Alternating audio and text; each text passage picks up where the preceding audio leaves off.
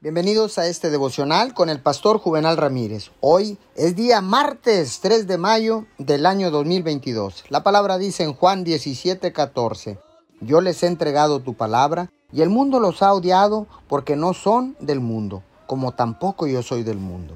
Déjeme decirle que a menudo parece que estamos rodeados de problemas en esta vida, pero la buena noticia es que como cristianos no tenemos que operar conforme al sistema del mundo reaccionando como el mundo. Nuestra actitud y enfoque pueden ser totalmente diferentes.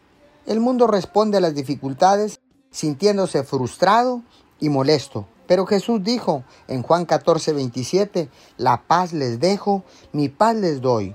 Yo no se las doy a ustedes como la da el mundo. Este versículo indica que podemos tener un cambio de perspectiva, la mentalidad correcta y la actitud correcta pueden completamente cambiar una situación. Si nos acercamos a algo con miedo, nos estamos preparando para la miseria. Pero si nos negamos a tener miedo o a tener una perspectiva negativa, abrimos la puerta para que Dios trabaje sobrenaturalmente y nos ayude. Podemos escoger nuestra propia perspectiva. Señor, gracias. Gracias porque tu amado Hijo Jesús ha privado al mundo de su poder para hacernos daño. Ahora podemos abordar los desafíos que enfrentamos en la vida con una nueva perspectiva, de manera tranquila y segura. En el nombre de Jesús. Amén y amén.